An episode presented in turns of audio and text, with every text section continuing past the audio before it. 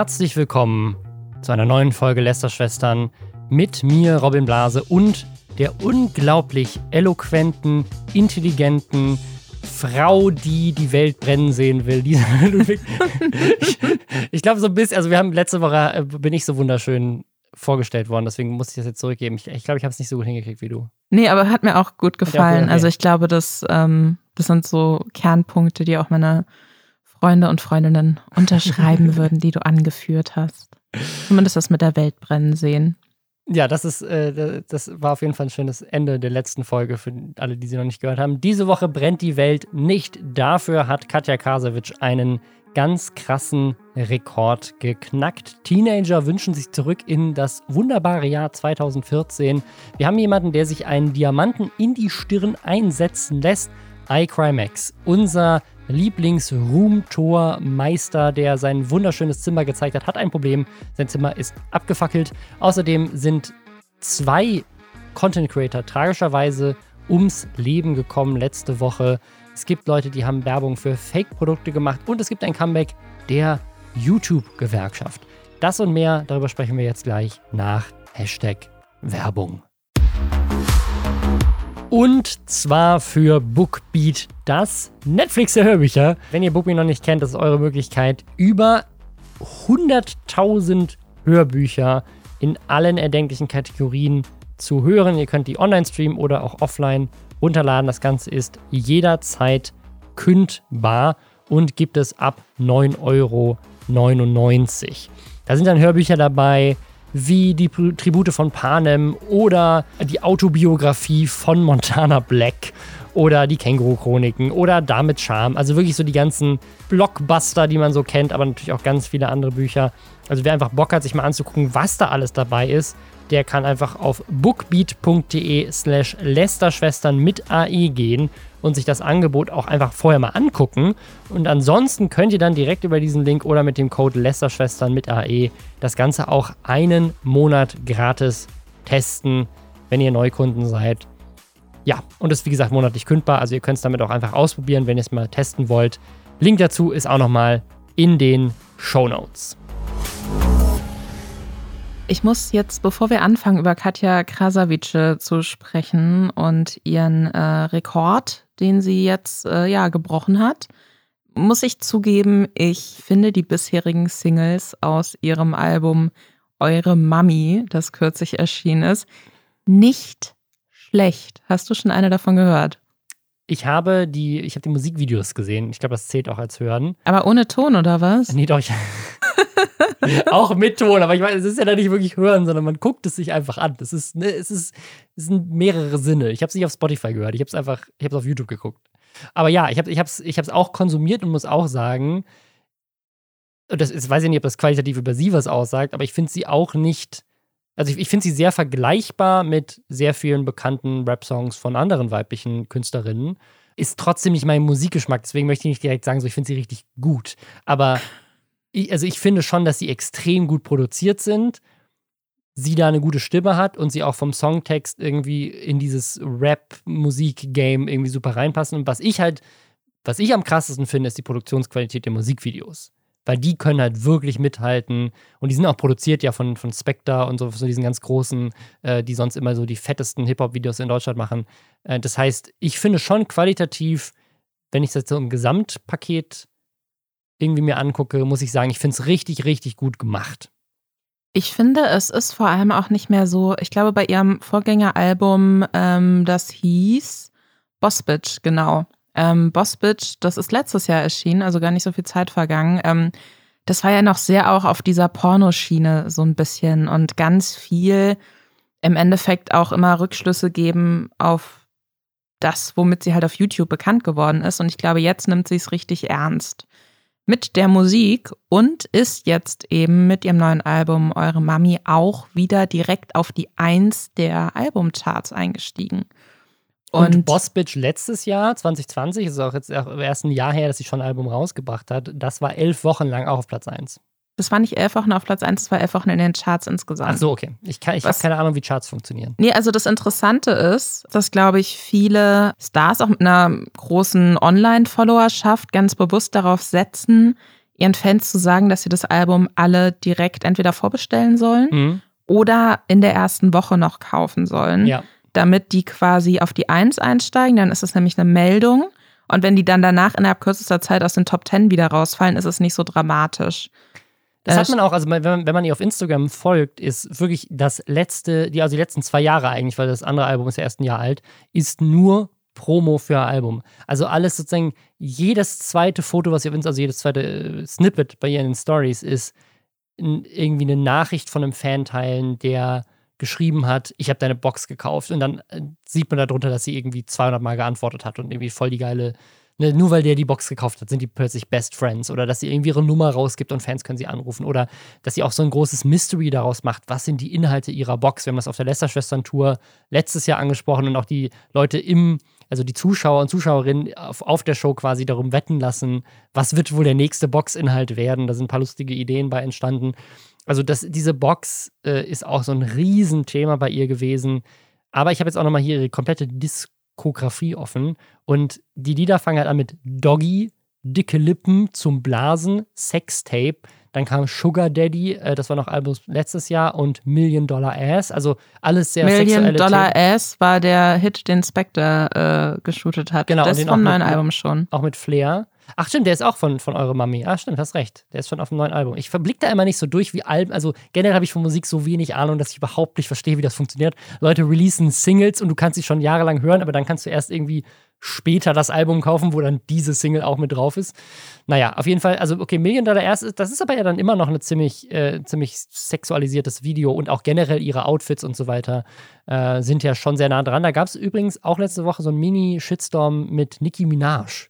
Genau, weil äh, quasi Katja, was die Kardashians ja eigentlich auch immer machen, dass man das Gefühl hat, entweder benutzen die sehr, sehr dunklen so Spraytan Selbstbräuner oder die werden auf Fotos nochmal so ein bisschen hautenmäßig gebräunter äh, gefotoshoppt. Und äh, Katja wurde das auch schon länger vorgeworfen und jemand hatte Nicki Minajs Gesicht Mhm. auf Katjas Körper gefotoshoppt.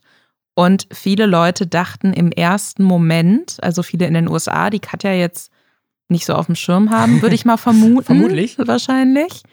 Dachten, es wäre ein neues Bild von Nicki Minaj. Und gut, man muss dazu sagen, Katja, auch unabhängig davon, von diesem ähm, Blackfishing, wird das ja, Ja. genannt. Wenn man quasi sich als weiße Person den Anschein gibt, man wäre vielleicht doch nicht so weiß und sich da so bedient an einer Ästhetik, die einem gut gefällt, ohne dass man alles negative, rassistische, was damit oft einhergeht, mittragen muss. Sie hat sich aber so oder so schon sehr auch an Nicki Minaj orientiert, auch wie sie sich so ne, in Musikvideos oft positioniert. Aber offensichtlich funktioniert das für sie, denn nach eigener Aussage ist sie mit ihren äh, zwei Alben in den letzten zwei Jahren, die ja beide auf eins eingestiegen sind, die erste Rapperin in, ja, ich denke mal, Deutschland, die das geschafft hat. Ich habe versucht, das nachzuprüfen. Das ist mir leider in der Vorbereitungszeit nicht gelungen. Aber sie hat zumindest, ich meine, Shirin David wäre da ja so der nächstliegende Vergleich, wenn man an weibliche Rapperinnen so aus der letzten Zeit klingen. Gut, Sixten ähm, waren auch sehr erfolgreich. Ich glaube nicht, dass die aber auf der Eins eingestiegen sind. Nee, ich finde schon, dass die relativ auch noch nischig unterwegs waren. So in, also in so Berlin kennt man die dann so, aber ich weiß nicht, ob die deutschlandweit so fett unterwegs waren. Keine Ahnung. Das ist es halt. Also habe ich mir so ein bisschen angeguckt, okay, wie viel hat denn, wie lang war denn Shirin David in den Charts? Und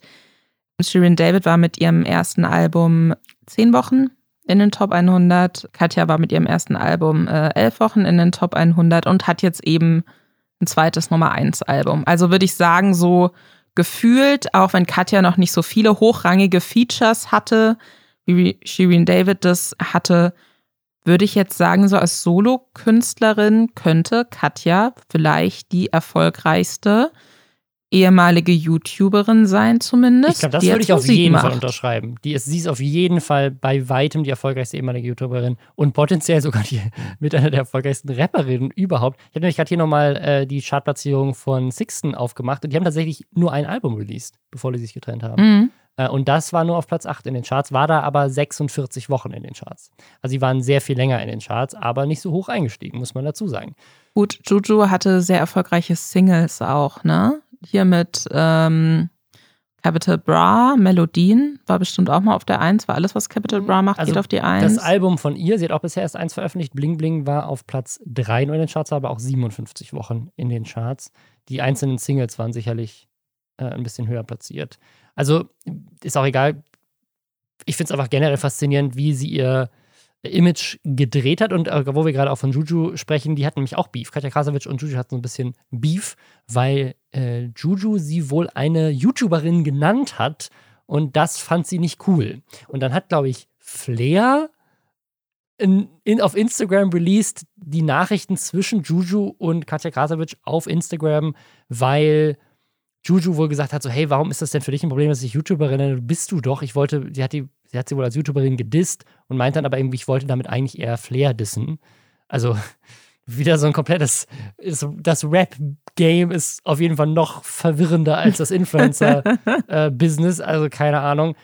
Ich finde es auf jeden Fall super faszinierend, weil wenn mir das jemand vor irgendwie keine Ahnung, drei Jahren sogar noch gesagt hätte, so Katja Krasowitsch wird richtig krasse Mainstream-Rapperin und damit super erfolgreich und ist auf Platz 1 in den Charts.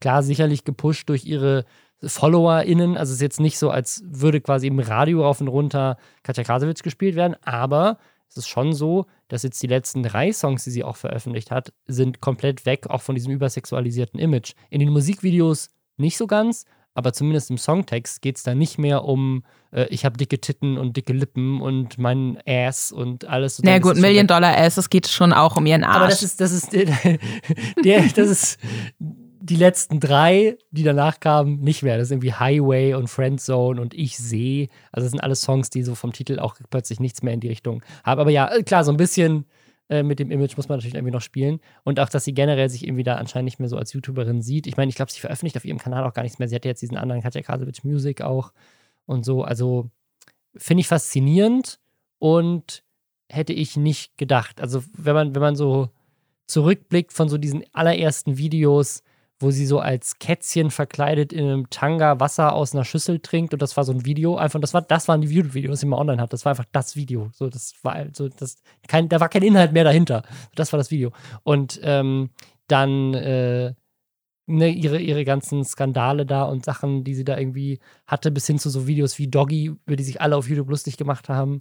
Ähm, und jetzt ist sie tatsächlich, also ja, also geben mal irgendwo. Ich, ich finde, ich fand sowieso immer sehr albern, wie man da mit dem Finger immer auf sie gezeigt hat, unabhängig davon, ob man das jetzt inhaltlich gut findet oder nicht, finde ich sehr vermessen, so zu tun, als würde ein Reaction-YouTuber inhaltlich mehr beisteuern zu irgendwas oder jemand, der irgendwelche dämlichen Pranks macht, mehr beisteuern zu irgendwas, als ähm, Katja Krasavice, die ein übersexualisiertes Musikvideo dreht, was ja einfach zu ihr passt als Person und wie sie sich darstellen möchte. Von daher, was ich aber auch noch interessant finde, und ich glaube, das ist auch wichtig mit einzubeziehen, wenn man drüber nachdenkt, dass sie eben zweimal direkt auf die Eins eingestiegen ist. Es ist ja so bei den Charts, dass äh, meines Wissens nach der Umsatz berechnet wird, den man macht und nicht gezählt wird, okay, aber wie viele einzelne Alben wurden da verkauft. Ah.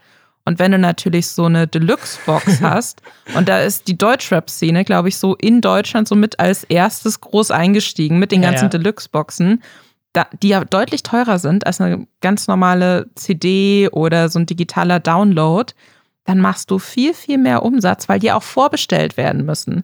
Das heißt, die zählen dann alle mit rein mhm. für die erste Verkaufswoche, wenn ich das jetzt richtig verstanden habe, aber ich glaube ja.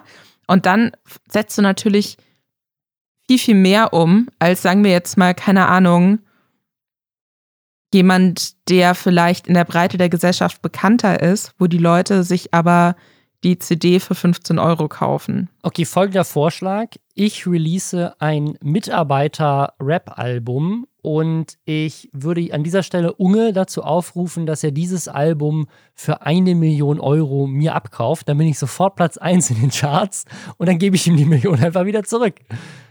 Klingt doch gut. Ich weiß nicht, ob man eine Mindestauflage braucht. Sonst wären ja, Wu-Tang hatte doch auch mal dieses eine Album, was sie dann Martin Shkreli Ja, ist ja. er so, mhm, diesem sowas, Ja, Bro. ja, genau. ähm, was ja auch über eine Million, glaube ich, gekostet hat. Und dann wären die auch, hätten die ja sehr hoch einsteigen müssen, aber dadurch, dass es so ein Einzelstück war, Okay. das zählt dann, glaube ich, nicht. Okay, aber das heißt, ich mache ich mach normale CDs, die jeder für einen Cent kaufen kann, dann ist die Auflage hoch und dann mache ich eine Ultra Deluxe Box, die halt eine Million kostet, von der es nur eine Auflage gibt. Und bam, bin ich Platz 1 in den Charts. So, das wird mein Plan, Leute. So funktioniert das. Aber okay. wo du, wo du gerade von äh, YouTubern gesprochen hast, die nicht so besonders viel an Content beitragen, wir haben diese Woche direkt zwei, die tragischerweise ums Leben gekommen sind und man muss dazu sagen, aufgrund ihrer eigenen Dummheit. ja, das hast du ganz gut auf den Punkt gebracht.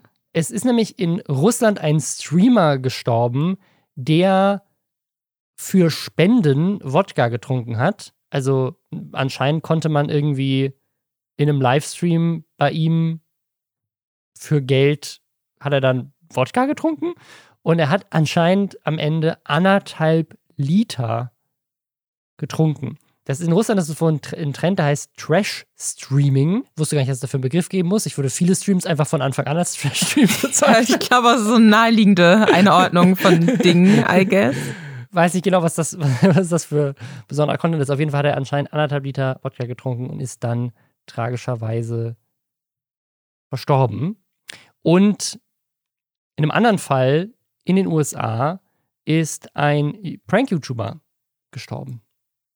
Ja, und das sind beides natürlich so Sachen, man kann jetzt sagen, die sind aus, aus Dummheit gestorben. Und ehrlich gesagt muss ich sagen, ich habe mich, also ich, ich wundere mich ja immer, dass diese Pranks, die offensichtlich mit Menschen, die nichts davon wissen, dass das gerade gefilmt wird, dass da nicht öfter mal was schief läuft. Und in dem Fall wundere ich mich auch überhaupt nicht, dass das schief gelaufen ist. Aber ich, ich finde trotzdem, also ich, ich finde das ganz, ganz. Kennst du das, wenn du manchmal so Sachen liest und du kriegst so ein ganz ekliges, surreales Gefühl? Also bei diesem Trash-Streaming, dass Leute Geld dafür spenden, dass jemand gefährliche Dinge tut. Das klingt für mich wie aus so einem Horrorfilm oder aus irgendeinem O im Das Darknet ist so Black, Black passieren. Mirror-mäßig ist das so ein Voll. bisschen. Absolut. Es gibt, es gibt ja so ein, es gibt einen Film, der genau diese Prämisse hat und ich glaube, da spielen, ich glaube, Casey Neistat oder so, ich glaube, irgendein YouTuber spielte auch mit. Und zwar ist das ein Film, wo es genau um sowas geht. Das ist so ein, so ein, boah, wie heißt der denn? Äh, das ist ein Spiel. ist es der mit Daniel Radcliffe, wo er Nee. diese, fast, diese Ähm, Waffen an den Händen, den habe ich kurz gesehen, der war sehr gut. Äh, ich meine den Film Nerve. In Nerve ist quasi genau das die Prämisse.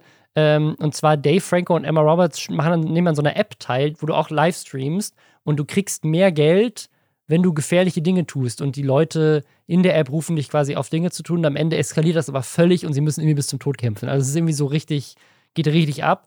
Und da haben auch ganz viele YouTuber, ah genau, Casey Neistat spielt er sich auch mit, hatte ich auch richtig in Erinnerung, genau. Also da haben auch viele YouTuber früher Werbung gemacht, weil es natürlich so auch in dieser Online-Community Mhm. spielt. Das ist genau das, das ist die Prämisse. Ja. Quasi gefährliche Dinge tun für Geld. Da sind in Russland wohl auch schon extrem schlimme Sachen auch passiert, wo irgendwie ein Obdachloser verprügelt wurde für, für, für Spenden und so. Also völlig. Da hat sich jetzt ein Politiker auch schon zu Wort gemeldet, von wegen, das muss so verboten werden und es könne nicht sein, dass die Plattformen sowas zulassen. Bei dieser Prank-Sache ist es natürlich, Vielleicht müssen wir einmal kurz erklären, was bei dieser Prank-Sache passiert ist. ja, erzähl du das doch eben.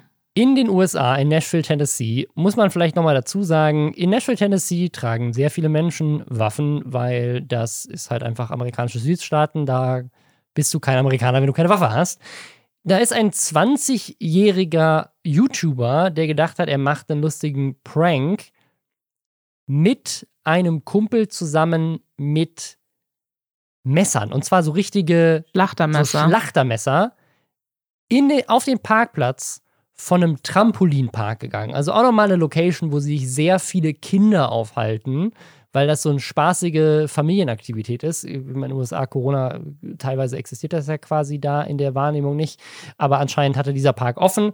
Und dann sind zwei Leute da mit Schlachtermessern rumgerannt und haben so getan, als würden sie jemanden ausrauben.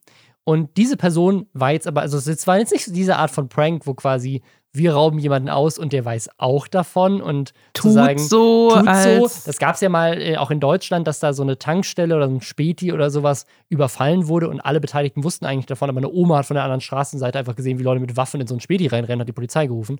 Ähm, das war hier nicht so. Niemand wusste davon. Und natürlich hatte irgendeiner am Ende eine Waffe dabei, die Person, die anscheinend hier von den beiden auch als Prank überfallen wurde. Und er hat ihn erschossen. Und jetzt ist er tot. Für irgendeinen dummen YouTube-Prank, der nicht lustig gewesen wäre, von Anfang an schon nicht.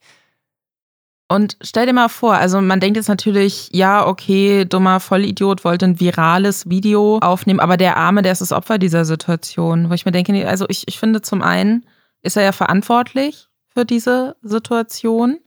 Und zum anderen, stell dir mal vor, du denkst, du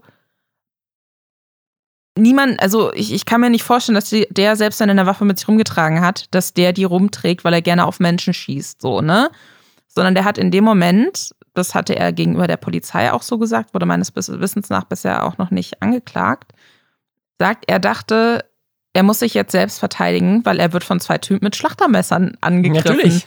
Ne, so, und dann auch vielleicht noch mit Kindern irgendwie, die da rumlaufen, wegen diesem beschissenen Trampolinpark. Und der erschießt eine Person, von der er glaubt, das war ein gefährlicher Mensch und da wäre jetzt wirklich was Schlimmes passiert. Und findet dann raus, nee, das war einfach irgendein Trottel, der einen Witz machen wollte. Ja. Also alle Und damit muss er hier jetzt verloren. So, ja. leben. So, damit muss er jetzt einfach leben. Potenziell haben irgendwelche Kinder gesehen, wie irgendjemand vor ihnen verblutet. Ähm, der Typ muss damit leben, dass er äh, einen Prank nicht erkannt hat. Er macht sich bestimmt Schuldgefühle für den Rest seines Lebens. Und alle anderen, die daran beteiligt sind, auch der Kumpel von dem, die waren ja zu zweit. Ja. Und der wird sich sicherlich. Also keiner hat hier in irgendeiner Form gewonnen. Und das Ding ist, was wäre denn das bestmögliche Szenario gewesen? Was haben die sich dabei gedacht? Also das bestmögliche Szenario, angeblich, also die Polizei geht davon aus, die wollten ein virales YouTube-Video erstellen. Ob die beiden schon einen YouTube-Account hatten, ob die schon YouTuber waren, ich habe dazu nichts gefunden. Ich auch nicht. Ähm, da ist auch nirgendwo irgendwie ein, ein, ein äh, YouTube-Account verlinkt. Also vielleicht dachten sie einfach, dass wir machen uns damit so einen Namen. Und man muss ja schon sagen, es gibt eine Menge Prank-YouTuber, auch sehr erfolgreiche Prank-YouTuber, die schon richtig dummen Scheiß gemacht haben.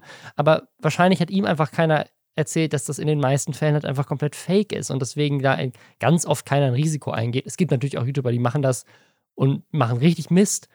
Äh, aber das, das bestmögliche Szenario wäre gewesen, sie haben ein Video, wo jeder hinterher dann in die Kommentare schreibt, ihr könnt froh sein, dass ihr nicht erschossen wurdet. Also sie tun, also sie tun so, als würden sie jemanden mit, mit Messern ausrauben, umgeben von Kindern.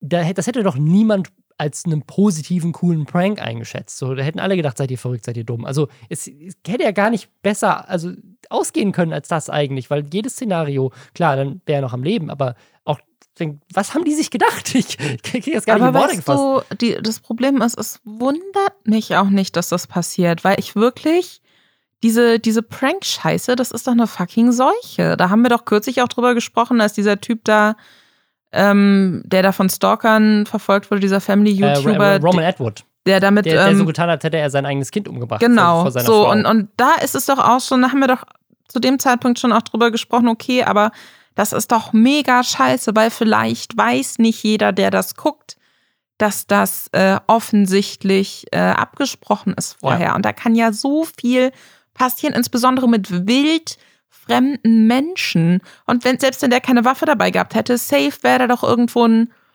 Polizist Ja. und, unterwegs gewesen. Und dann kannst du aber gucken, gut, weiß man nicht, wie, ne, auf weiße Menschen wird immer langsamer geschossen als auf Menschen mit anderer Hautfarbe in den USA oder auch in Deutschland. Aber das ist, weißt du, da, also ich finde das, und ich, ich finde das unverantwortlich. Ich finde sowieso diese Prank-Videos eigentlich nie witzig. Ich finde die immer dämlich. Ich fand, ich habe da noch kein einziges Video gesehen und ich habe mir auch aus beruflichen Gründen schon sehr, sehr viele angucken müssen. ähm, wo, wo ich mir dachte, da verstehe ich jetzt, warum das so geklickt wird. Und gerade halt wirklich, das waren ja auch keine Spielzeugmesser offensichtlich. Hätte ich jetzt zumindest, also ich habe in Nee, den das waren Berichten. echte, echte Messer. Also deswegen, der Typ wurde auch nicht verhaftet. Also der Typ, Ja, der ihn erschossen ja, hat, ja. wurde nicht verhaftet, weil die Polizei sofort gesagt hat, klar, war Selbstverteidigung. Also die ermitteln jetzt und die prüfen das weiter und auch das mit YouTube. Das ist zwar jetzt die News überall und die Polizei geht davon aus, aber da wird sicherlich vielleicht noch was bei rumkommen. Aber das, ja, also der hat anscheinend hat er auch richtig gehandelt. Also klar, ich meine, in Amerika, die Leute tragen ja da wirklich alle Waffen, weil sie denken, für Selbstverteidigung brauchen sie das, weil alle anderen auch Waffen tragen. Äh, das sind genau die Situationen, die Amerikaner immer wieder argumentieren, warum sie Waffen dabei haben, weil plötzlich irgendjemand mit einem Messer auf dich zukommen könnte und da ist die einzige Möglichkeit, wegrennen oder manchmal geht das nicht, dann ist eine Waffe, die, also das ist ja die Argumentationskette, die da immer von den, äh, von, von dieser Lobby auch äh, genutzt wird. Also deswegen, keine Ahnung, super tragisch, ich finde es richtig dumm. Ich muss aber dazu sagen, dieses Prank-Thema ist eigentlich durch. Also ich habe super lange keine, also ich habe gefühlt im letzten Jahr, in den letzten zwei, drei Jahren mehr Artikel über fehlgeschlagene Pranks gelesen, mhm. als eigentliche Prank-Videos gesehen. Weil selbst so die Prank-Bros, bei denen Prank im Namen ist, haben sich umbenannt und machen eigentlich keine Pranks mehr. Also. Sind sie jetzt die Reaction Bros? jetzt, sind sie die, jetzt sind sie die React Bros oder die wir klauen Videos von anderen aus Amerika Bros. Langer Name, aber, aber er funktioniert, weil er stimmt. Du weißt genau, was du hast. Äh, ja. ich hoffe auf jeden Fall, also ich würde mich, glaube ich, freuen, wenn vielleicht die YouTuber, die ihre Fanbase dadurch gewonnen haben, dass sie krasse Prank-Videos machen, auch wenn sie die nicht mehr machen, dass die sich dazu äußern und dass die vielleicht einfach mal, und wenn es eine Insta-Story ist, wo sie sagen, ey, nur dass ihr Bescheid wisst, so, also die Sachen, die wir gemacht haben, haben wir nicht unvorbereitet und mit wildfremden Menschen gemacht und das ist gefährlich und bitte macht das nicht. Das würde ich mir wünschen. Wahrscheinlich passiert es nicht. Also weniger spannend dann. Aber ja. apropos ausgeraubt werden, das ist meine Überschrift der Woche gewesen. Little Uzi Word, ich habe keine Ahnung, wie, wie Little Uzi Word. Little Uzi Word. US-Rapper lässt sich 11 Karat Diamanten in die Stirn einsetzen. Das ist wirklich jetzt, wir haben dieses Bling äh, Iced Out Level auf komplett neue Sphären gehoben. Jetzt lassen sich Menschen schon selber Iced Out machen und komplett mit Diamanten besetzen. Und dieser Diamant ist aber 19,9 Millionen Euro wert. Das heißt, das ist ja, das ist ja wirklich, also der wird doch irgendwann sicherlich mal ausgeraubt werden und dann muss jemand den Diamanten aus dem Kopf mit einer Brechstange rausbrechen. Ich frage mich halt tatsächlich, wie der Diamant da hält, ne? Also was da gemacht wurde.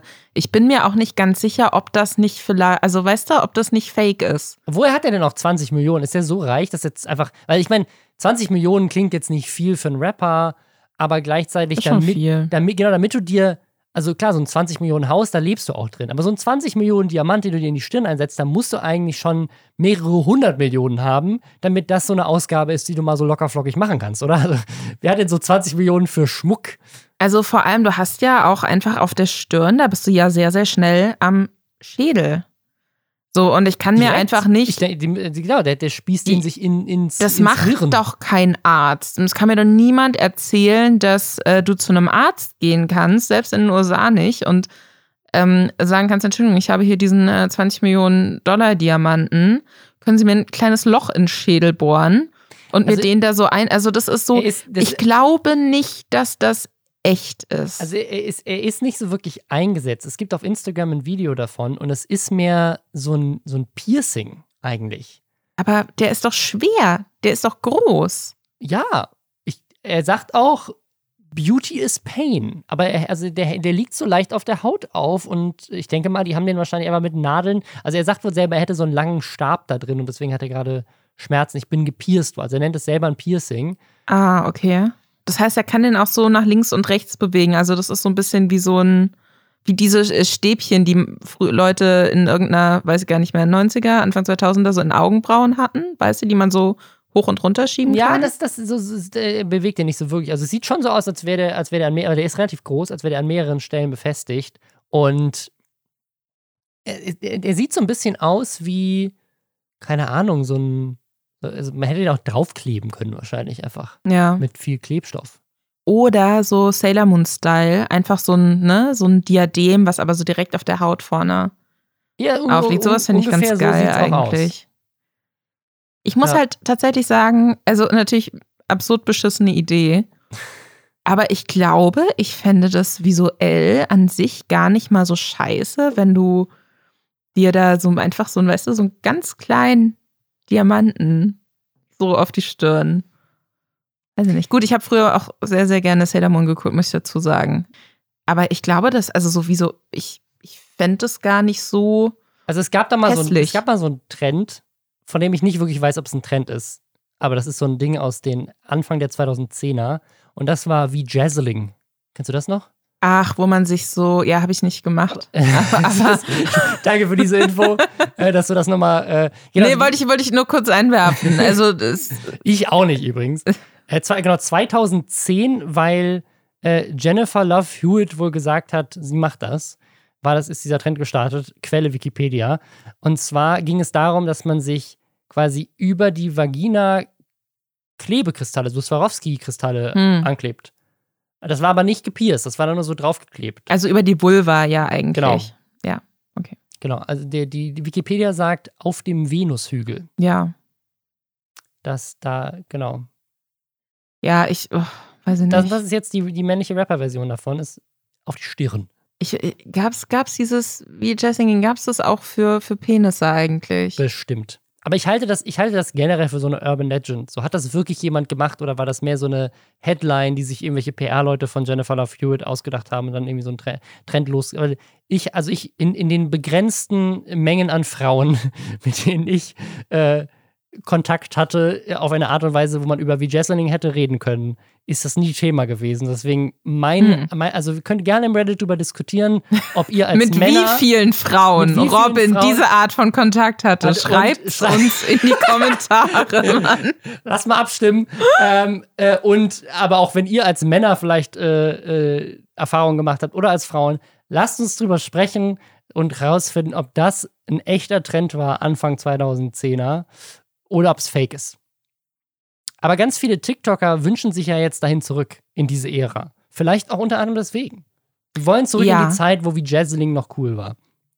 Also ich weiß ja nie, ob es tatsächlich jemals cool war. Aber es scheint jetzt echt so ein Ding zu sein auf TikTok, dass so diese, also auf, auf TikTok ist es dann so im äh, explizit das Jahr 2014, wo dann Leute auch so die 2014er Ästhetik so versuchen nachzubilden. Ich finde das so traurig. Also es ist anscheinend wirklich ein Trend auf TikTok, dass junge Menschen sagen, ich will zurück nach 2014. 2014 war so eine geile Zeit. Und ich denke dabei so, inwiefern war 2014 denn anders von heute? Für mich ist keine Zeit vergangen. Gefühlt ist noch 2014. Das ist auch, es gibt einen ähm, englischsprachigen Weiß-Artikel dazu, der sich diesem Phänomen annimmt.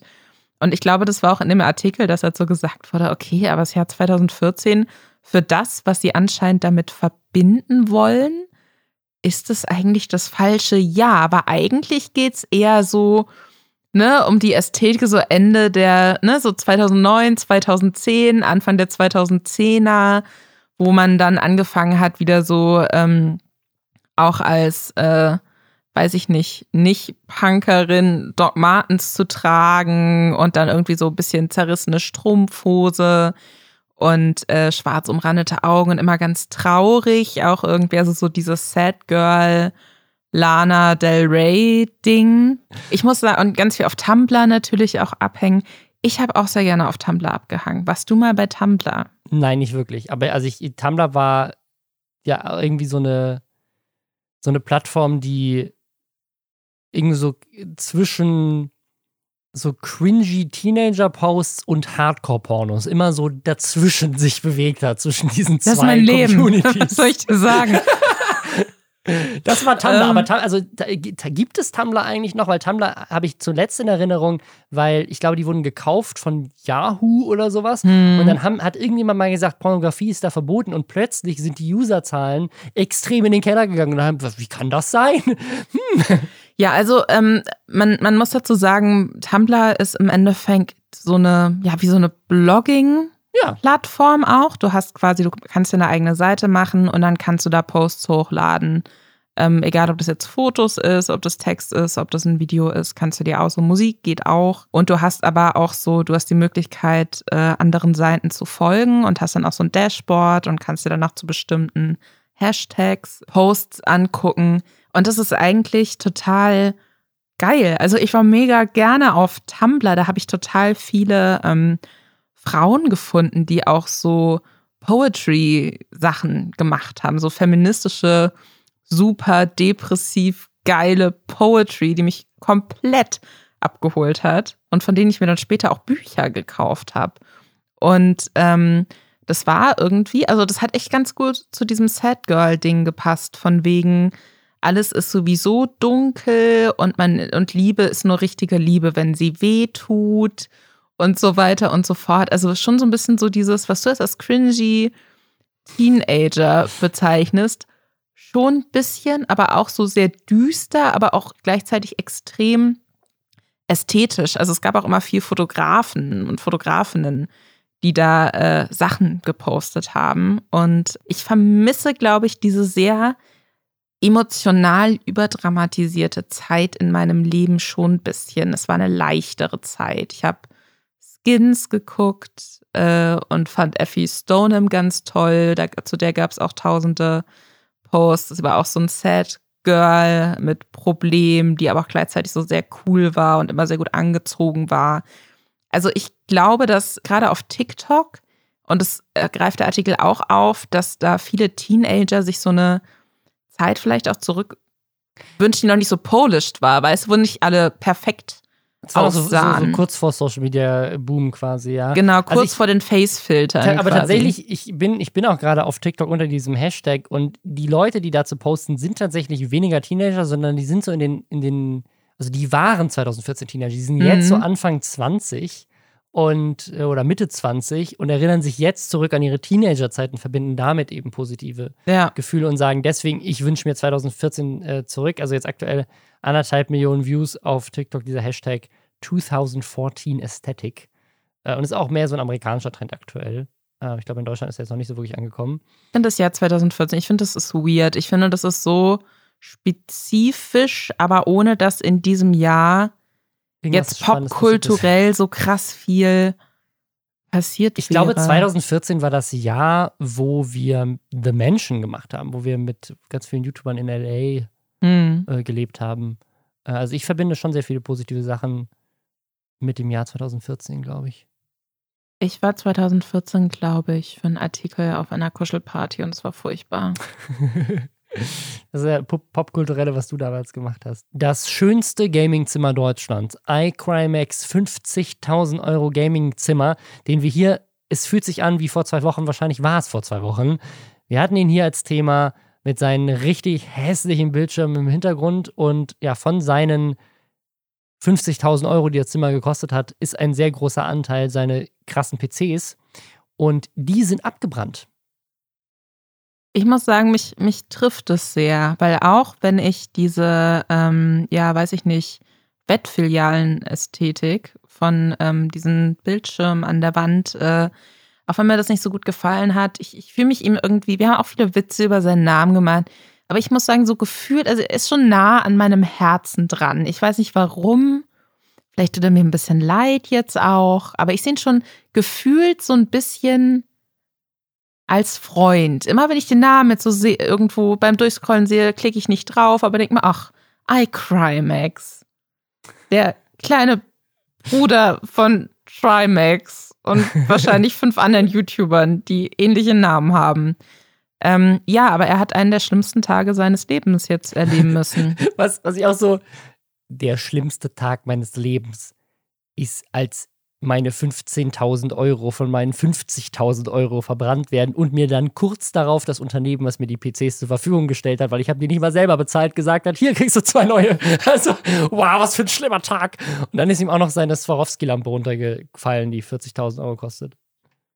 Ich glaube, das ist schon, also ich bin, ich finde immer, wenn halt so Sachen überraschend passieren in, in der eigenen Wohnung, äh, ich, ich finde, das ist schon immer sehr schockierend. Also bei mir kam zum Beispiel früher mein, in meiner alten Wohnung noch sehr viel Wasser durch die Decke.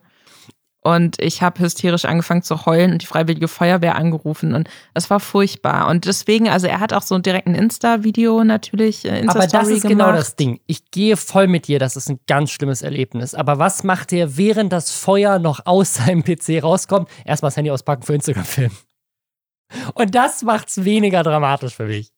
Ja gut, aber das kann man ja auch vielleicht, ne? Versicherung. Ist ja auch immer gut, alles festzuhalten. Ich glaube, ich hätte mhm. es auch, Ich glaube, mein erster Instinkt wäre auch gewesen, das festzuhalten. Man muss dazu sagen, er erzählt es in seinem YouTube-Video auch so ein bisschen. Er hätte dann aber auch direkt irgendwie die Sicherungen rausgenommen und hatte wohl auch einen Feuerlöscher, was ja sehr löblich ist. Und dann hat er das wieder in äh, den Griff bekommen. Und ich glaube, was für uns alle die beste Nachricht, und ich, wir haben jetzt lange gewartet, um es zu sagen, aber die Bildschirme funktionieren noch. Bis auf der eine, der schon in der Roomtour kaputt war. Den hat er auch seitdem anscheinend nicht repariert. Also er ist immer noch, also er hat 50.000 Euro in dieses Zimmer investiert und der Bildschirm ist immer noch kaputt. Außerdem, er hat 50.000 Euro in dieses Zimmer investiert und der Grund für diesen Brand war wohl, dass er den Elektriker nicht gut bezahlt hat oder hat zumindest. Der hat schlampig gearbeitet. Hat schlampig gearbeitet. Wir wissen ja nicht, was der an Geld gekriegt hat. Siehst du, wie ich iCrimex, iCrimex, bist ein, ein großer Fan, ich merke verteidige. Ich, ich möchte heute einfach mal so ein bisschen freundlich auch sein zu Leuten. Aber weißt du, was es vor allem ist? Free Content. Ja. Du kannst sonst nur einmal alle paar Jahre eine Roomtour machen, aber wenn dein Zimmer abbrennt, kannst du noch eine Roomtour machen. Oh, das stimmt. Free Content. Und was wenn die Versicherung das dann auch noch zahlt, weil du das für Instagram abgefilmt hast, hast du doppelt gewonnen. Und in dem Fall kriegt er die PCs sogar kostenlos. Er hat sie vorher kostenlos bekommen und kriegt sie jetzt nochmal kostenlos. Also hat er quasi gar keine Kosten und Content. Das ist eigentlich das Beste, was dir passieren kann. Das ist natürlich trotzdem im Moment wahrscheinlich sehr verängstigend gewesen. Ja. Aber es ist ja nichts Tragisches passiert. Also Free Content. Wobei man natürlich auch nicht weiß, ne, wie lange dauert das jetzt, bis die neuen Rechner kommen. Ah, kann er vielleicht nicht streamen. Who knows? Ich glaube, so eine Woche, ne, Woche fällt er jetzt aus. Vielleicht. Könnte ich mir vorstellen. Kann er nicht streamen. Ganz schlimm. Aber er sagt auch in dem Video, oh, ich verteidige heute wirklich Leute. Er sagt auch, er, wenn das ist einer der schlimmsten Tage seines Lebens, aber an sich ist das ja gar nicht so schlimm und er kann sich glücklich schätzen, dass das so einer der schlimmsten Tage seines Lebens ist, ne? Was nicht so dramatisch ist. Deswegen. Aber kleine Kritik hinterher über den Groß, er macht die, er hat die Bildschirme im Hintergrund gar nicht an bei diesem Video, wo er davon er redet. sie, glaube ich, kurz in dem Video. Genau, am Schluss, aber er hat sie nicht an. Und ich weiß nicht, ob er das nie macht, ob er die einfach nicht benutzt, weil ihm selbst aufgefallen ist, dass das vielleicht so ein bisschen albern ist. Oder vielleicht. ob er das so dramatisch so rausgezögert hat, von wegen, dass er sie erst am Schluss angemacht hat, damit die Leute sehen, ah, sie gehen. Ah, also der große Reveal. Vor allem, wer kauft sich eine, also was mich auch sehr irritiert hat, ist, warum hat er eine 4000 Euro Swarovski-Lampe? Ich nicht. Doch, wer, wer. Aber wir wissen ja auch nicht, ob er da alleine wohnt oder ob das vielleicht, ne, weil das ist ja auch so ein sehr kleines Gaming-Zimmer, vielleicht wohnt er auch noch irgendwie zu Hause und hat seiner Mutti oder ich weiß es nicht. Die Fans von ihm wissen das bestimmt. Wir wissen es noch nicht, weil wir nur das Roomtour-Video geguckt haben. Gut. Schreibt uns auch das in den Subreddit, bitte. Wir brauchen mehr Informationen zu dieser Lampe und zur Wohnsituation von iCrimex. Jetzt, jetzt muss ich jemanden verteidigen. Und zwar, es gab einen weiteren Fall, äh, und zwar für, für Fake-Produkte. Es gab Werbung für Fake-Produkte. Und es ist natürlich eine, eine sehr äh, tragische Geschichte, weil äh, ich habe noch eine andere äh, Instagramerin gesehen, die da auch äh, wirklich ein Video gemacht hat, wo sie weint. Aber in dem Fall auch ähm, sind, sind viele Tränen geflossen, weil es halt inzwischen krass professionell ist, wie also alle Beteiligten reingelegt werden. Und zwar anscheinend ist, äh, ist ein Betrüger unterwegs, der mehrere Instagramerinnen reingelegt hat, dass sie Werbung machen für ein Produkt, was dann nicht versandt wird. Und es, ist, es gab es ja in der Vergangenheit schon, das ist dann immer, das ist dann so halb gar so Betrugsfälle, wo ganz offensichtlich ist, das Produkt ist Bullshit. Das sind dann die Videos, wo dann mhm. offen und ehrlich auch Videos zu dreht, so, ne, hier haben sie mal wieder irgendwie so ein China-Ding gemacht oder wo InScope 21 eine Brille verkauft, die dann äh, so halb abgekupfert ist oder sowas. Ne? Solche Sachen gab es ja schon öfters. Aber es gab, glaube ich, bisher wirklich nur so einen Fall, der groß durch die Medien ging. Und das war aber gar nicht Werbung für ein Fake-Produkt, sondern das war Werbung für eine Fake-Charity. Das war auch mit äh, Sami Slimani und so, die Werbung gemacht haben, quasi für so eine fake-deutsche Variante für, von Team Trees. Also da sollte man Geld spenden, damit Bäume mhm. gepflanzt werden. Wirklich gab es die Charity gar nicht. Und in dem Fall ist es jetzt aber gar kein Fake-Produkt, sondern es ist ein echtes Produkt. Das ist auch ein sehr beliebtes Produkt, was dadurch wahrscheinlich sogar noch besser funktioniert hat.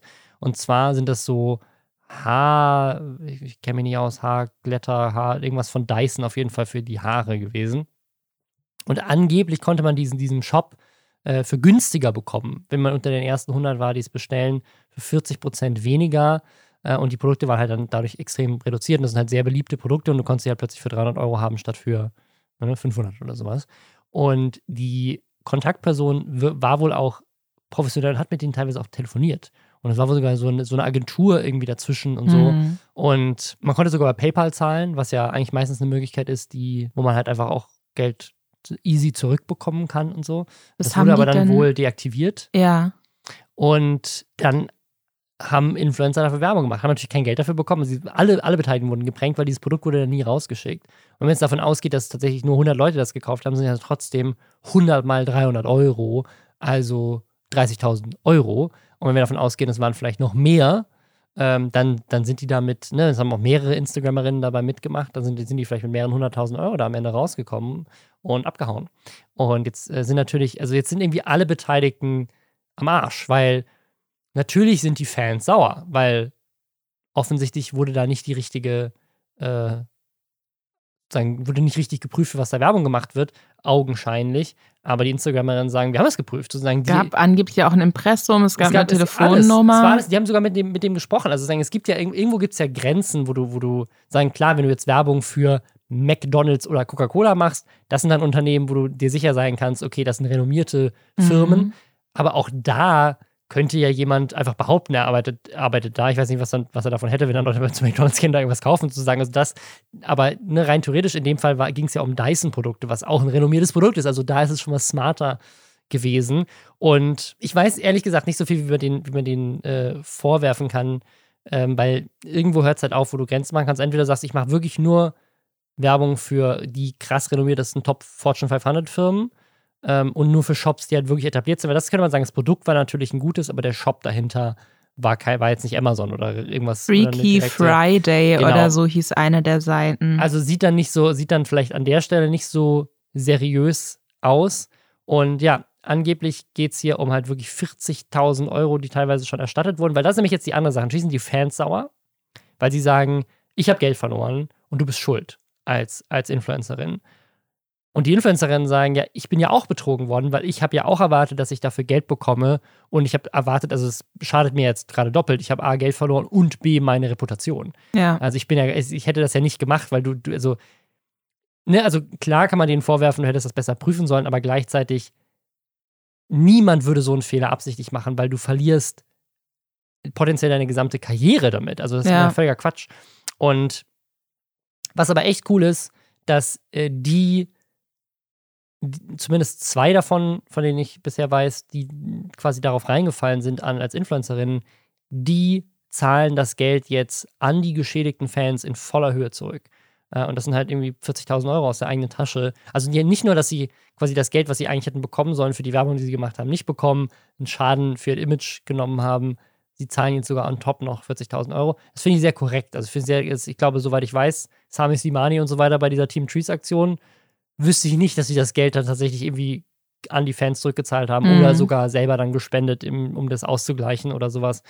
Ähm, Also die Sache ist, dass die eine ja, glaube ich, auch noch, ich habe den Namen gerade nicht im Kopf, aber eine von den beiden hatte ja, glaube ich, auch angekündigt, dass sie so eine so ein Detektei, Privatdetektiv, was auch immer, klingt immer so ausgedacht, aber es gibt ja Leute, die arbeiten. das gibt es tatsächlich. Ist, das ist ein ich habe auch mal- echter ich habe habe auch mit Leuten gedreht, die das beruflich machen, in einem, in einem, Ganz geil in eigentlich. einem Baumarkt. So Aber lustig. die, ähm, genau, die will jemanden beauftragen, um eben rauszufinden, wer dahinter steckt, damit die die Person anzeigen kann. Wo ich mir vorstellen kann, dass es auch sehr aufwendig und sehr schwierig ist, ne? weil die wussten ja offensichtlich, was sie tun. Und auch so, ne, also auch das gerade mit diesem PayPal, dass es ursprünglich wohl erst möglich war, da auch mit PayPal zu bestellen. Kurz danach hat es angeblich nicht funktioniert. Und dann hatte die eine Influencerin auch nachgefragt, warum das nicht mehr geht. Und dann wurde sie auch so beruhigt wohl damit, von wegen, ja, das ist gerade nur ein Problem, aber wir beheben das. Ne? Also da wurde ja offensichtlich, die wussten offensichtlich total, was sie tun. Das sind nicht einfach irgendwie windige Personen gewesen, die schon 50 Rechtschreibfehler in der Mail haben und wo einem schon die Mailadresse shady vorkommt. Also klang für mich jetzt zumindest nicht so. Ja, also ich meine, klar, man kann immer mehr machen. Also diese, Mm. dieser Shop, ne, ich habe auch irgendwo gehört, also was, was wohl verdächtig war in dem Shop, ist, dass die meisten Produktbewertungen auf dem Shop am selben Tag veröffentlicht wurden, am selben Datum. Ah, okay. Aber das ist natürlich eine Idee, auf der du erstmal kommen musst, dass du weiter runterscrollst und guckst, was ist das Datum, wo die Produktreviews jetzt gerade veröffentlicht wurden oder sowas. Ne? Also das, also es ist, es ist halt super schwierig. Ich glaube, gerade ähm, gerade wenn du halt auch einfach viele, viele Werbepartner hast, dich da auch irgendwie noch selber drum kümmerst, ähm, kein Management hast, was das irgendwie übernimmt, ist natürlich auch nochmal schwieriger, da dann hinter allem hinterher zu gucken. Und wenn die Leute dann so super seriös auftreten, also es ist ja mehreren Leuten auch passiert, es ist nicht so, als wäre es irgendwie ein Einzelfall Mhm. mit denselben Betrügern, also offensichtlich haben die es relativ gut gemacht. Und ich, also ich würde einfach sagen, alle Beteiligten sollten mehr vorsichtig sein. Ne? Also man muss irgendwie mehr, mehr noch prüfen, wer Was? steckt da dahinter. Und auch als Käufer sollte man auf jeden Fall nochmal gucken, was ist das für ein Shop, sind die Trusted E-Shop oder keine Ahnung, was es da für Ja. Zertifizierungen gibt. Was würdest du, wenn du jetzt mal so, keine Ahnung, fünf Tipps geben würdest, worauf würdest du definitiv achten, wenn jemand an dich herantritt so und sagt, Herr Blase, Sie sind ein hervorragender Influencer, ich möchte gerne, dass Sie Werbung machen für dieses Produkt und äh, Ihre Fans, Ihre Follower dazu bringen, das auch zu bestellen und die kriegen dann so viel Nachlass. Was wären so die Sachen, die du auf jeden Fall checkst in dem Moment? Also ich glaube, das erste ist erstmal die E-Mail-Adresse. Das war ja auch eine Sache, die ich in dem, in dem Video, wo ich alle Placements angenommen habe, gemacht habe. Also teilweise kommen halt wirklich Anfragen von at gmail.com und das ist halt Mhm. dann echt nicht wirklich seriös. Also das ist das Erste. Das Zweite ist halt, haben die zum Beispiel in, in, ähm, eine Signatur in der E-Mail mit Kontaktdaten. Also eine, eine repräsentative Firma oder auch eine Agentur hat immer eine Signatur in der E-Mail. Ähm, ich weiß nicht, gebe ich jetzt gerade Tipps an Betrüger, wie sie besser betrügen sollen? ähm, Nee, du hilfst. Im ersten Schritt hilfst du ja erstmal. das andere ist tatsächlich Leuten. Impressum der Website. Also wenn ich die Website nicht kenne, dann checke ich mal Impressum und auch wie die Website gemacht ist, wie professionell die ist. Äh, ich google das Unternehmen mit äh, Kritik, Review, ähm, Probleme, halt was auch immer zu dem Unternehmen passt. Ne? Also ob es da, irgendwie Shitstürme und sonstige Sachen schon gab. Ähm, ansonsten klar, mit denen telefonieren, nicht nur E-Mail-Kontakt, ist natürlich auch eine wichtige Sache. Ähm, und das ist auch so eine Sache, ich sage eigentlich immer Sachen ab, wenn die Unternehmen nicht in Deutschland sitzen. Weil es gibt inzwischen auch ganz viele so russische Influencer-Agenturen oder Sache, Firmen, die auf Zypern und sowas sitzen, die dann anschreiben. Das finde ich immer ein bisschen weird. Also es gibt mehr als genug deutsche Influencer-Agenturen. Warum sollte ein Unternehmen mit so einer Firma arbeiten? Klar, wenn die irgendwie multinationale Unternehmen, die vielleicht mit einer Agentur dann ganz Europa versuchen abzudecken oder sowas, dann okay. Aber ganz oft diese Mobile Games, so Raid Shadow Legends und so weiter, das kommt immer von irgendwelchen russischen Agenturen, wo ich dann auch immer so unsicher bin, wenn ich dafür jetzt Werbung mache, werde ich das Geld je bekommen? Weiß ich nicht. So, also nicht, nicht, weil die jetzt, nicht weil russische Unternehmen nicht vertrauenswürdig sind, aber einfach, weil ich zum Beispiel weiß, da greift gar kein EU-Recht und ich wüsste auch gar nicht, was ich machen sollte. Also wie, Mhm. so in, beim deutschen Unternehmen kann ich eine Mahnung schreiben, aber was würde ich denn machen, wenn mich ein russisches Unternehmen nicht bezahlt? Ich habe keine Ahnung. Also das ist eine Sache, auf die ich auch immer achte. Ansonsten, ich glaube, wenn es jetzt um, ich habe noch nie einen Shop promoted, deswegen ist es also nicht so in der Mhm. Art. Aber ich glaube, andere Leute dafür schon Werbung gemacht haben, die ich für intelligent und vertrauenswürdig halte, äh, wie die Reviews sind in, in Online-Reviews. Ähm, ob mit was für Bezahlungsmethoden man bezahlen kann, wäre vielleicht jetzt in dem Fall tatsächlich, weil PayPal und Überweisung ist schon relativ wenig. Also du kannst ja meistens mit Kreditkarte auch bezahlen, aber Mhm. Kreditkartenfirmen sind ja sehr gut da drin, meistens auch das Geld wieder zurückzuholen, wenn, äh, wenn da irgendwie Betrug herrscht. Genauso wie PayPal eigentlich auch, deswegen wurde PayPal ja runtergenommen. Also das ähm, sind, glaube ich, Sachen. Aber ansonsten, ja, also es ist, es ist jetzt tatsächlich im letzten Jahr häufiger vorgekommen mit Fake-Shops und jetzt, wie gesagt, auch mit dieser Fake-Charity.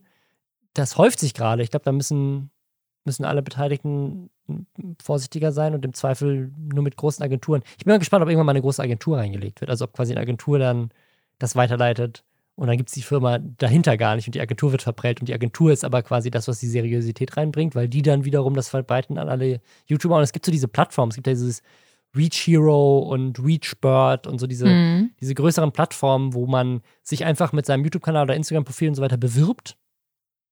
Und dann sind da so, also die Unternehmen, es ist quasi wie so, ein, wie so Ebay für Product Placements. Also die, die Firma sagt, hey, wir haben hier einen Energy Drink und wir wollen den promoted haben. Jeder von euch kriegt 500 Euro äh, und dann kannst du dich drauf bewerben, wenn du halt sagst, 500 Euro finde ich fair oder du machst es halt nicht. Äh, und dann bewerben sich ganz viele darauf. Und ich glaube, gerade die, auf diesen Plattformen sind ganz oft so Angebote, wo ich denke so, what ist das bitte für eine Firma? Da- Das, die werden doch nie im Leben Geld dafür bezahlen. Weil es dann so mein eigener selbstgebrauter Tee, den ich zu Hause in meiner Kellerküche gemacht habe. Mach bitte Werbung dafür und ich zahle dir 10 Euro für den Post. Also das ist so, da gibt es teilweise so richtig skurrile Sachen. Da kann ich mir schon echt vorstellen, dass auch der eine oder andere schon verprellt wurde, weiß ich aber nicht.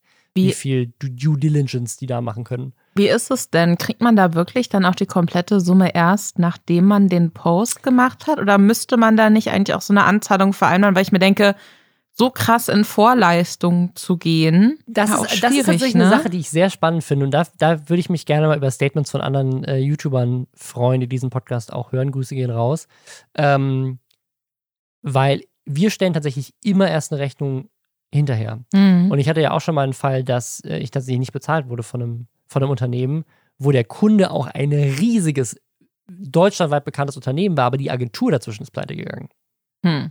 Und wir hatten auch mal einen anderen Fall, wo auch ein Influencer von seinem Management verprellt wurde, weil die pleite gegangen sind. Und Ach, dann da hat er das. hattet ihr drüber gesprochen mit Master Scorpion, oder? War Äh, das kann sein, dass wir da eine Podcast genau, da, Ja. war, da ist auch, da ist das Management pleite gegangen, hat der, hat der YouTuber das Geld nicht bekommen.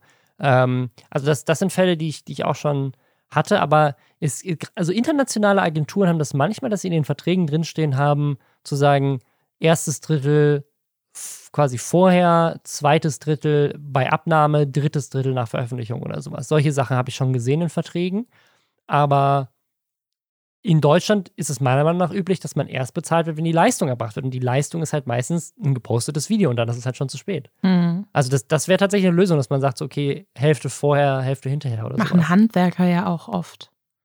Ja, auch das wäre vielleicht eine Lösung. Ansonsten, wer sich dafür ja einsetzen könnte, dass es in Deutschland besser funktioniert, ist die YouTube-Gewerkschaft. Hm. Wir hatten sie an dieser Stelle schon öfters als Thema Fairtube. Fairtube ist die Gewerkschaft, in Anführungszeichen, von Jörg Sprave. Jörg Sprave ist ein deutscher YouTuber, der aber auf Englisch Content macht, nämlich mit dem Slingshot Challenge, ein Kanal, auf dem er mit selbstgebauten Waffen auf Dinge schießt. Super unterhaltsam, richtig cool, was er da macht. Also wirklich nur mit Gummis, Gummigeschossen quasi, baut er Maschinengewehre, die nur mit Gummigeschossen funktionieren. Super faszinierend.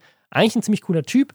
Und er hat diese Gewerkschaft gegründet, was in sich selbst natürlich auch schon mal eine ziemlich coole Aktion ist. Ne? Einfach zu sagen, hey, ich möchte mich für mehr Rechte von Creatoren einsetzen gegenüber YouTube. Und wir wollen so ein bisschen uns in der Gewerkschaft zusammentun, weil individuell haben wir diese Macht nicht. YouTube-Netzwerke, die vielleicht früher mal diese Macht hatten, gibt es so richtig auch nicht mehr. Es gibt so zwei, drei noch, die so überlebt haben, aber so diese Netzwerk-Power von früher ist nicht mehr da. Inzwischen sind das eigentlich mehr so einzelne Managements. Und auf jeden Fall hat er diese Gewerkschaft gegründet. Das ist aber eine internationale Gewerkschaft. Und bisher, das wird die Story, wie, sie bisher in diesem Podcast erzählt wurde, gab es diese Gewerkschaft quasi als Facebook-Gruppe. Also es war eine Facebook-Gruppe und diese Facebook kommt auch jeder rein. Und wir haben das damals selber mal nachgeprüft. Da waren halt lauter Fans von Jörg Sprave drin und nicht wirklich viele YouTuber, so wie Mhm. wir das zumindest einschätzen konnten. Da waren ein paar mit ein paar tausend Abos, aber kein weiterer, der mit der Größe von Jörg Sprave wirklich mithalten konnte. Also wenn dann so ein, zwei, aber nicht wirklich so, wir repräsentieren jetzt einen Großteil der großen Creator und Creatorinnen auf der Welt. Nee, es war eine Facebook-Gruppe, wo jeder rein konnte. Und da, waren halt einfach eine Menge Leute drin, die überhaupt keinen YouTube-Kanal hatten. Und damit ist er dann irgendwann zu IG Metall in Deutschland gegangen, was für eine internationale Gewerkschaft, wo sie Videos auf Englisch machen, halt auch ein bisschen skurril war, weil die IG Metall halt eine deutsche Gewerkschaft ist, aber halt eine Ja. sehr eingesessene Gewerkschaft. Und generell war auch so die Frage, warum die IG Metall, was ist das? Und stellt sich aber raus, dass die IG Metall anscheinend auch für Crowdworking, also sowas auch, ich glaube, da zählt auch Uber und Lieferando und solche Sachen zählen damit Mhm. rein, ähm, sich für die quasi mit einsetzen, weil sie vielleicht auch von dem Metallthema irgendwie weg müssen, weil nicht mehr so viel Metallfertigung stattfindet. Ich habe keine Ahnung. Aber auf jeden Fall haben sie das als weiteres, als weiteren Zweig in ihrer Gewerkschaft für sich erkannt. Und dann hat Jörg Sprave quasi mit denen zusammen gesagt, so wir machen das jetzt. Und es wirkte halt so ein bisschen, als wir das erste Mal drüber gesprochen haben, wie so eine Jugendkampagne der IG Metall. Von wegen so, keiner, kein Jugendlicher tritt mehr in Gewerkschaften ein, was können wir machen? Ach, YouTube. Wir holen uns aber die YouTube-Gewerkschaft und integrieren die bei uns und dann kommen plötzlich ganz viele junge Menschen und treten bei uns ein. Das war so unser Vorwurf, ohne dafür irgendwelche Daten zu haben. Aber dann kamen halt so richtig skurrile Videos, wo sie halt so Forderungen gestellt haben an YouTube und gesagt haben, sie überlegen, rechtliche Schritte zu machen. Die haben wirklich auch YouTube gedroht und es, es war einfach alles so, die haben sich so unglaublich wichtig genommen mit Sachen, die sicherlich auch relevant sind. Also mehr Transparenz von YouTube bin ich immer, finde ich immer gut, bin ich voll für. Aber es war irgendwie so strange und seltsam. Und jetzt sind sie halt wieder da, nachdem lange jetzt Funkstille war. Sie haben jetzt tatsächlich einen Verein gegründet und haben jetzt wohl auch Leute, die da arbeiten. Sieben Leute arbeiten für diese Gewerkschaft. Also anscheinend haben die genug Mitglieder, um das irgendwie zu finanzieren.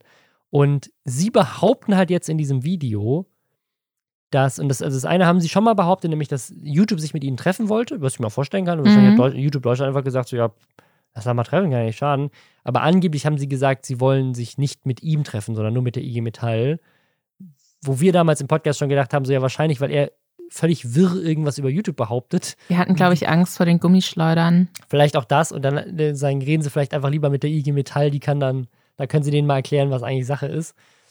Und dann haben sie das Treffen aber abgesagt und dann aber irgendwie meinte er jetzt, ich stehe mit YouTube in Kontakt, behauptet er, und dass YouTube auf ihr Bestreben Notifications repariert hat, den Algorithmus repariert hat, angeblich Leute entsperrt hat, ähm, Demonetarisierung bekämpft haben, angeblich YouTube deswegen jetzt klarer macht, was erlaubt ist und was nicht.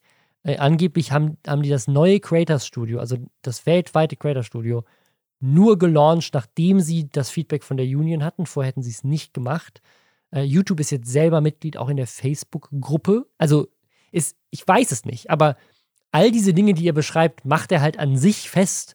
Und ich weiß nicht, ob das nicht Dinge sind, weil YouTube kommuniziert das schon seit Jahren, dass sie diese Dinge fixen wollen. Ja. Auch bei so Creator Summits, wo so die größten Creator äh, sich treffen. Und er macht das halt so, ich habe das erreicht, wir haben das erreicht, die Union hat das erreicht. Aber wirklich, sagen die ihm das? Vielleicht auch einfach nur, um ihm gute Gefühle zu machen? Oder sagen sie ihm das gar nicht und er denkt das nur?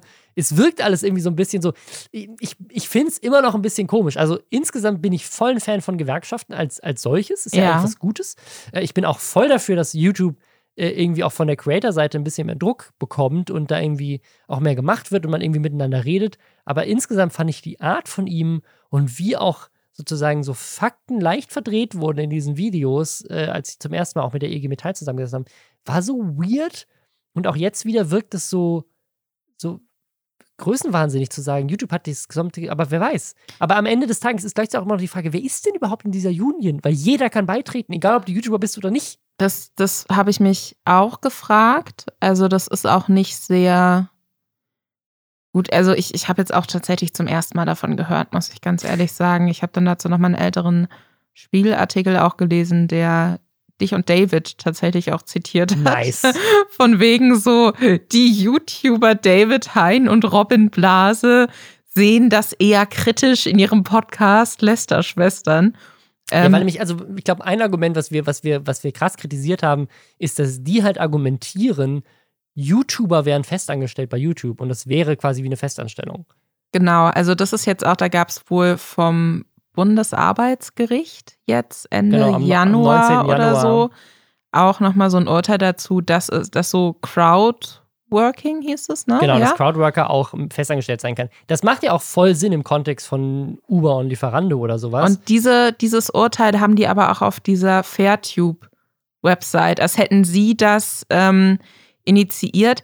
Ich muss halt sagen, so dieses Video auch, ich, also er war mir vorher überhaupt gar kein Begriff und ich weiß auch nicht, ob ähm, YouTube wirklich einknickt vor so einem Dude aus Oberfranken, der äh, keine Ahnung, Klobürsten mit Gummizügen durch die Gegend schießt. Das habe ich einem anderen Spiegelartikel entnommen. Das habe ich selbst nicht gesehen, aber es hat ein Spiegelreporter behauptet, dass er das zusammen mit diesem Typ gemacht hat. Ähm, aber da, die Sache ist, daneben steht ja eine Frau von der IG Metall, Ja. ne? Und die, die auch sagt so, ja, und wir freuen uns auch sehr drüber, dass wir das geschafft haben.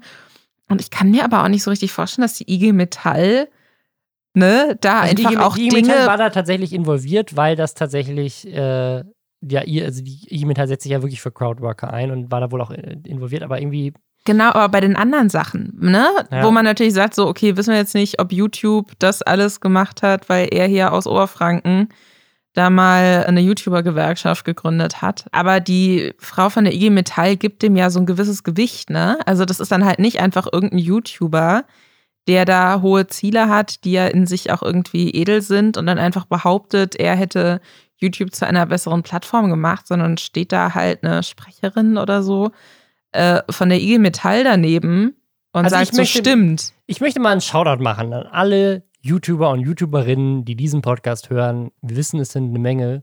Äh, meldet euch gerne mal, wenn ihr Mitglied bei Fairtube seid. Ich aber, also ich glaube es nämlich nicht. Ich habe mit keinem anderen Creator jemals über Fairtube gesprochen, außerhalb von diesem Podcast. Also deswegen, gefühlt hat es auch in Deutschland kaum einer auf dem Schirm. Mhm. Also ich, ich weiß überhaupt nicht, wer da angeblich Mitglied ist, um quasi die, das zu, zu, äh, zu rechtfertigen, dass ähm, er sich da so als Chef aller YouTuber aufspielt. Das ist halt so ein bisschen, ich meine, das ist generell ja so ein Problem von Gewerkschaft. Klar, ist auch schwierig. Du kannst natürlich nicht alle äh, unter deinen Mantel irgendwie so zwingend nehmen. Manche möchten vielleicht einfach nicht. Aber sagen, ich würde generell erstmal hinterfragen, wie viele da überhaupt dabei sind, weil das ist sozusagen, jeder kann da Mitglied werden. Das kann ja jeder machen. Ich kann, jeder kann einer Facebook-Gruppe beitreten. Also, ich, keine Ahnung. Ich bin mal gespannt, was daraus wird. Ich finde es also ich so faszinierend. Also, ich bin mir halt nicht so sicher, ob die IG Metall. Also, entweder ich liege völlig falsch und Fairtube ist einfach richtig groß und ich auch international richtig groß und ich schätze es Mhm. völlig falsch ein. Oder aber die IG Metall wird so ein bisschen an der Nase rumgeführt von ihm und die wissen es einfach nicht. Oder aber alle Beteiligten überschätzen einfach die Situation vielleicht auch YouTube inklusive und denken einfach, wow, alle haben sich plötzlich vereinigt, wir müssen jetzt denen zuhören. Keine Ahnung. Ich finde es ich find's generell super weird, weil sozusagen ich bin so tief in dieser YouTube-Szene drin und die einzige Person, die mir was über, die Fair, über Fairtube erzählt, in irgendeiner Form, positiv oder negativ, ist Jörg Sprave. Niemand anders redet drüber.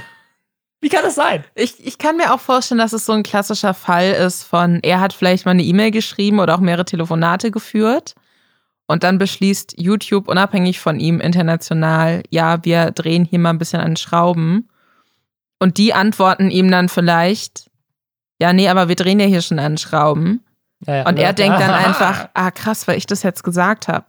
Ne? Also ich, ich glaube, vielleicht ist es ja dann auch gar nicht so ein böswillig oder keine Ahnung Typ mit einem absurd riesigen Ego, aber der glaubt halt, weil, weil er dafür kämpft und dann zufällig Dinge, die er angeprangert hat, äh, angegangen werden, dass er dann, ähm, keine Ahnung, die Person ist, die das losgetreten hat und YouTuber auf der ganzen Welt müssen sich jetzt vor ihm verneigen. Ich weiß es nicht, aber Also, so, so sagt das ja auch nicht. Er sagt, es ist schon mehr so wir und die IG Metall und so, aber gleichzeitig, ich weiß nicht, ich, ich würde, also ich würde mich auch gerne, ich, also ich würde gerne mir den Gegenbeweis bringen lassen. Also ich, ich bin auch voll bereit zu erklären, so ich habe Unrecht, weil an sich finde ich es ja gut, voll. wenn, wenn YouTube Sachen verbessert für, für die Creator. Da gibt es ja eine Menge Probleme. Aber ich weiß nicht, ob dieses, also ob dieses, wir sind alle festangestellt bei YouTube, das ist halt mein größtes Problem. Also sein, zu sagen, hey, fix die Notifications, mach transparenter, warum Leute wie Mimi gelöscht werden oder sowas. Geil. Voll dabei. Aber zu sagen, hey YouTube, wir sind alle festangestellt bei euch, wo ist mein Vertrag? Ich möchte gerne festangestellt sein als Creator. Völlig skurril. Also so funktioniert das Internet nicht. Und dann würde YouTube auch von heute auf morgen dicht machen, wenn sie plötzlich in Deutschland alle festanstellen Da müssten, die Videos hochladen. Wie soll das wollen, funktionieren? wollen Creator das? Wollen die Leute, die so viele verschiedene Sachen machen, wollen die festangestellt sein bei YouTube? Das ist irgendwie richtig strange. Das ist so ganz. Äh, Das ist so, der ist ja auch schon ein bisschen älter, ne? Das ist ja jetzt auch kein 20-Jähriger, der da besonders Ja. engagiert ist, sondern der ist ja schon Ü40, ne? Würde ich würde sagen. ich, würd ich schätzen. Ähm, und vielleicht ist es dann einfach noch so ein, auch nochmal eine andere Herangehensweise auch daran, dass er sich denkt, okay, aber da, ähm, keine Ahnung, da Okay. stecke ich ja sehr viel Zeit rein Er ist und dann. so alt wie meine Mutter.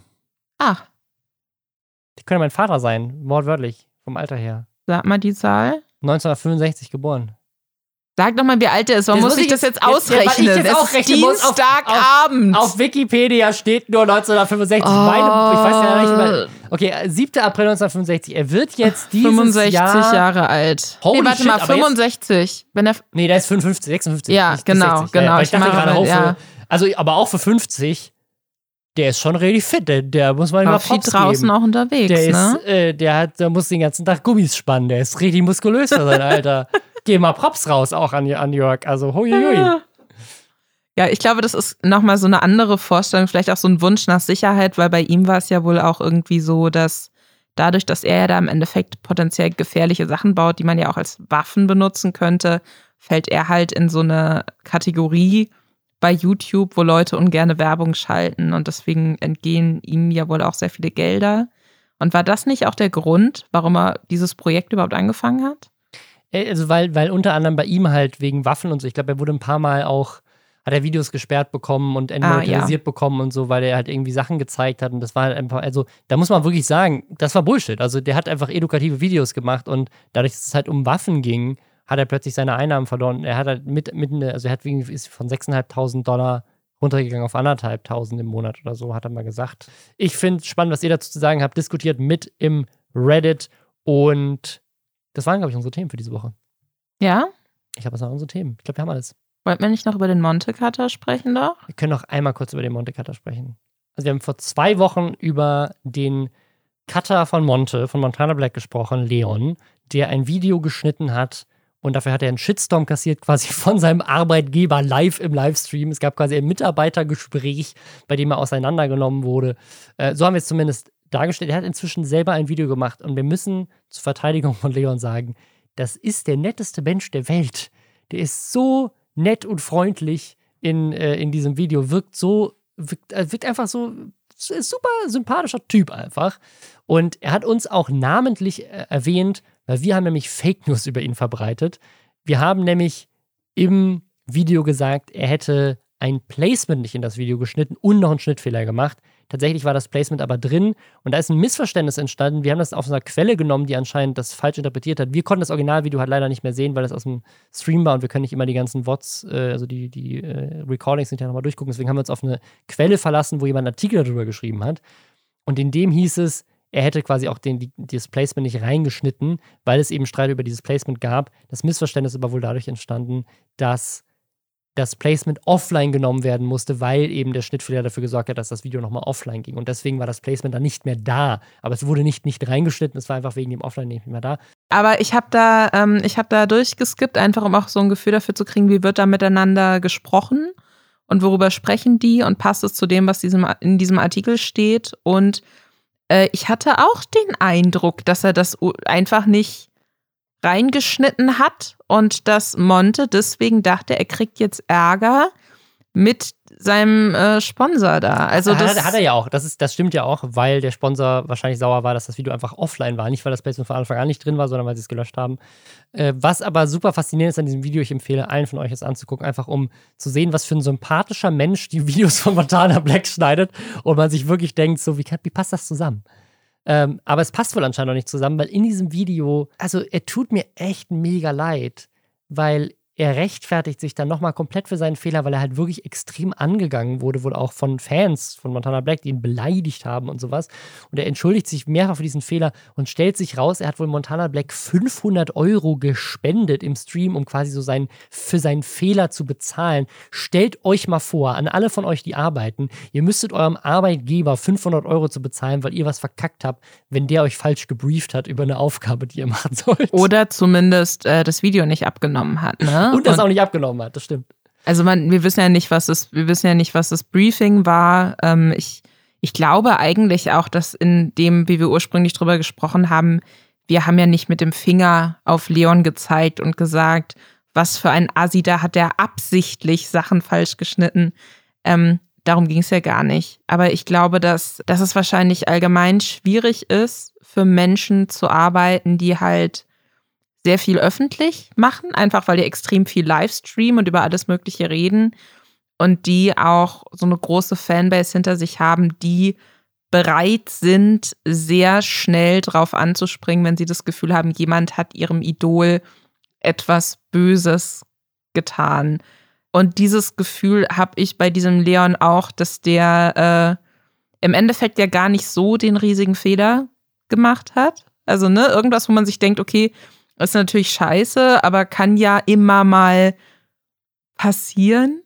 Und dass der sich da jetzt irgendwie so, weiß ich nicht, kreuzigen muss, gefühlt, äh, dafür, dass, dass er da jetzt diesen Fehler gemacht hat und furchtbar. Und also, weiß ich nicht, wenn ich mir vorstelle, äh, ich, ich bin jetzt, ich habe den nächsten neuen Job, da habe ich Führungsverantwortung. Jetzt ich vielleicht ein anderes Mal äh, mehr Details zu. Und wenn ich mir vorstelle, ich nehme Text zum Beispiel nicht ab. Und jemand. Da ist ein Fehler drin. Und da ist ein Fehler drin. Und dann muss der Artikel offline genommen werden, deswegen. Und es gibt sehr viel Aufregung und alles ist Kacke. Und mein Mitarbeiter oder meine Mitarbeiterin hätte danach das Gefühl, sie muss mir jetzt 500 Euro überweisen, damit ich überhaupt mit ihr spreche. Weil du sie zwischendurch ghostest. Genau. Und um diesen Fehler gut zu machen, der schlussendlich mein Fehler ist, weil ich die Vorgesetzte bin und Sachen abnehmen muss. Und dann stellst du diese Mitarbeiterin auch noch bloß im Internet und sorgst dafür, dass sie einen richtigen Shitstorm bekommt und Lester-Podcasts über sie und die Situation lästern. ja. Wow, Nee, also das Lisa, was ist- bist denn du für eine fiese Chefin? Also das finde ich echt, das finde ich schon schwierig. Und lieber Leon, falls du das jetzt hörst, ich glaube nicht, dass, also vielleicht auch mal drüber nachdenken, vielleicht musst du mit deinem Chef auch mal darüber reden, wie solche Anders- Dinge andersrum. geklärt werden. Lieber Leon, du bist super sympathisch. Und wir suchen noch Cutter. Und wir nehmen auch die Videos ab. Komm zu uns. Oder so. Bis zum nächsten Mal. Ciao.